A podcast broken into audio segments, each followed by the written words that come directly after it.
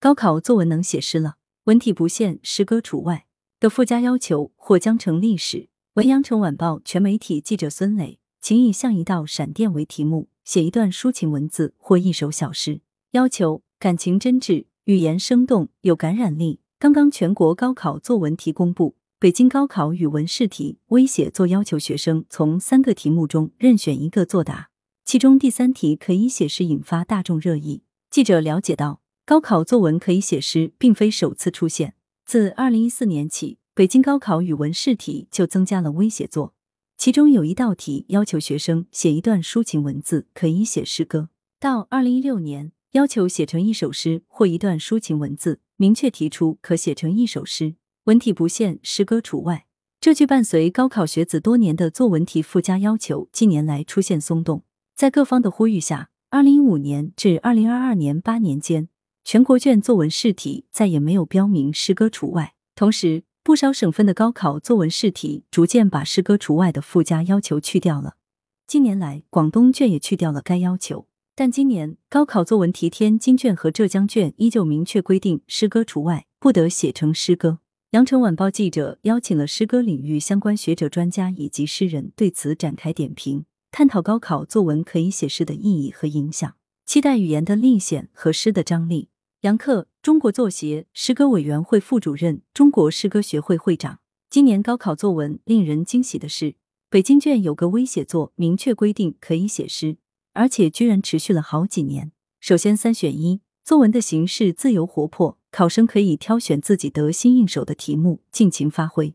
因为写作首先是培养人的创造力、想象力和直抵生活之核的表达能力，而不只是呈现印制水平。特别让人兴奋的是，多年来高考作文题终于出现“请以像一道闪电”为题目，写一段抒情文字或一首小诗，要求感情真挚、语言生动、有感染力的字样。中国自古作为世界上最重要的人类文明体，也是诗歌大国。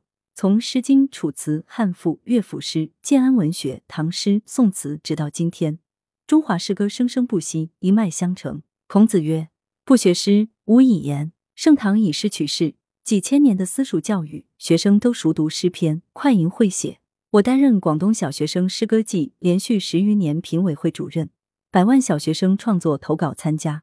说明一百年来建立在现代汉语背景下的新诗，其强调原创性、陌生化和自由想象的写作方式，诗意和诗性呈现在情怀和独特的意味中，已被年轻一代认知和运用。新诗在现代汉语语境下的合法性影响力得到了充分体现和证明。强调文化自信，高考作文却不准写诗，岂非怪哉？与中国文化传统背道而驰。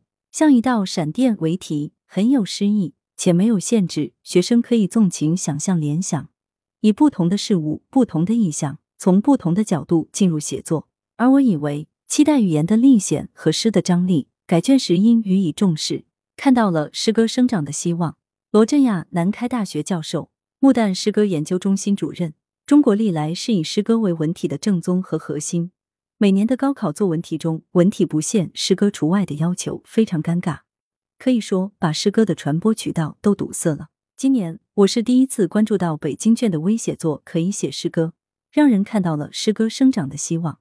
一方面，学生们的写作更加自由了，作文练习中也可以训练诗歌的写作，这本质上是对文学、对诗歌本身的一种回归。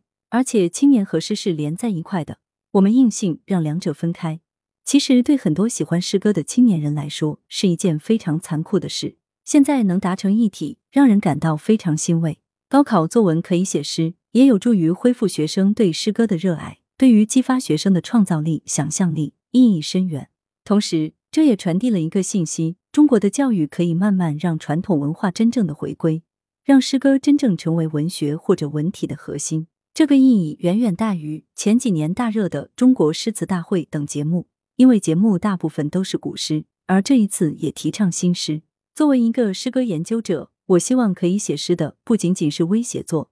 各个省份的高考作文题都不再排斥新诗，新诗应该成为常态化。过分的哄抬或者贬低，都有损诗歌的灵魂和尊严，有助于培养年轻一代的创造性思维。李少军，中国作家协会诗刊社主编。我印象中，高考作文可以写诗，这并不是第一次。今年能够引发关注，也说明大家对中国的诗歌文化越来越重视。我一直认为，中华诗歌或诗词是中华文明的根基和基因，因为汉字的特点本身就是一种诗性的语言，因为它是一种象形文字，所以写诗或者读诗可以加深对汉字深刻的认识。高考作文明确规定可以写诗，在我看来是对中文文字的回归和推崇，这一点非常好。同时，诗歌本身非常有想象力。这是培养年轻一代的创造性思维非常重要的途径和方式，同时也能促进诗歌本身的发展，会让整个社会更加重视诗歌的教育和发展。盛唐诗歌那么发达，是跟科举标准紧密相关的。在当时科举考试中，诗词水平是衡量科举考试的重要标准。加强诗歌教育，有助于培养学生开阔的视野、健康的心理以及深厚的人文素养。学生在掌握课本中提到的基本诗歌篇目外，可以多读一些中外经典诗歌，比如唐诗三百首，还有惠特曼、郭沫若、艾青等许多著名诗人的作品，让诗歌写作回到教育中来。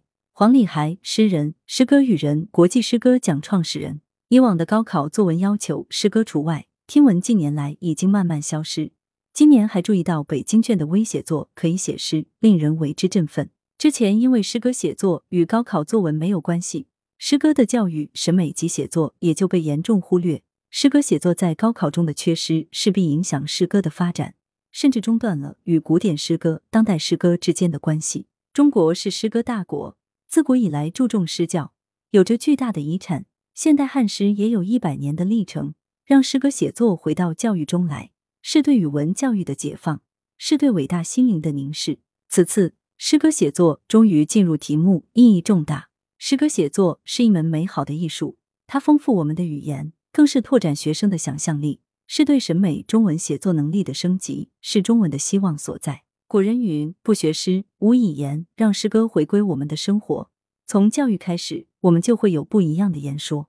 多年前我写的诗歌《谁跑得比闪电还快》，二零零六年入选大学语文，与今天“请以像一道闪电”为题目，产生了一种巧合，这是诗歌带来的喜悦闪电。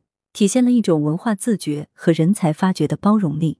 冯娜，作家、诗人。今年高考作文最大的亮点在于北京卷的微写作考题中，明确出现了写一首小诗。印象中，这是中国高考语文试卷中为数不多的将诗歌题材纳入作文题目的试卷，这是一个重大积极的突破。中国是一个诗歌的国度，中华民族是拥有悠久诗歌传统和丰富诗心的民族。就中国新诗而言。也已经历经逾百年的发展，取得了显著的成果。将诗歌这一体例纳入高考评价体系当中，也体现了一种文化自觉和人才发掘的包容力。正如百年前辜鸿铭所说：“真正的中国人是有着赤子之心和成人之思，过着心灵生活的人。”而这种心灵生活的外在写照之一就是诗歌。希望借由高考作文诗歌题目这一契机，人们真正能够重视我们的心灵生活，在考内考外。真正以文化人、以美育人，丰富和建强新时代青年人的心智。来源：羊城晚报·羊城派，责编：吴小潘，校对：彭继业。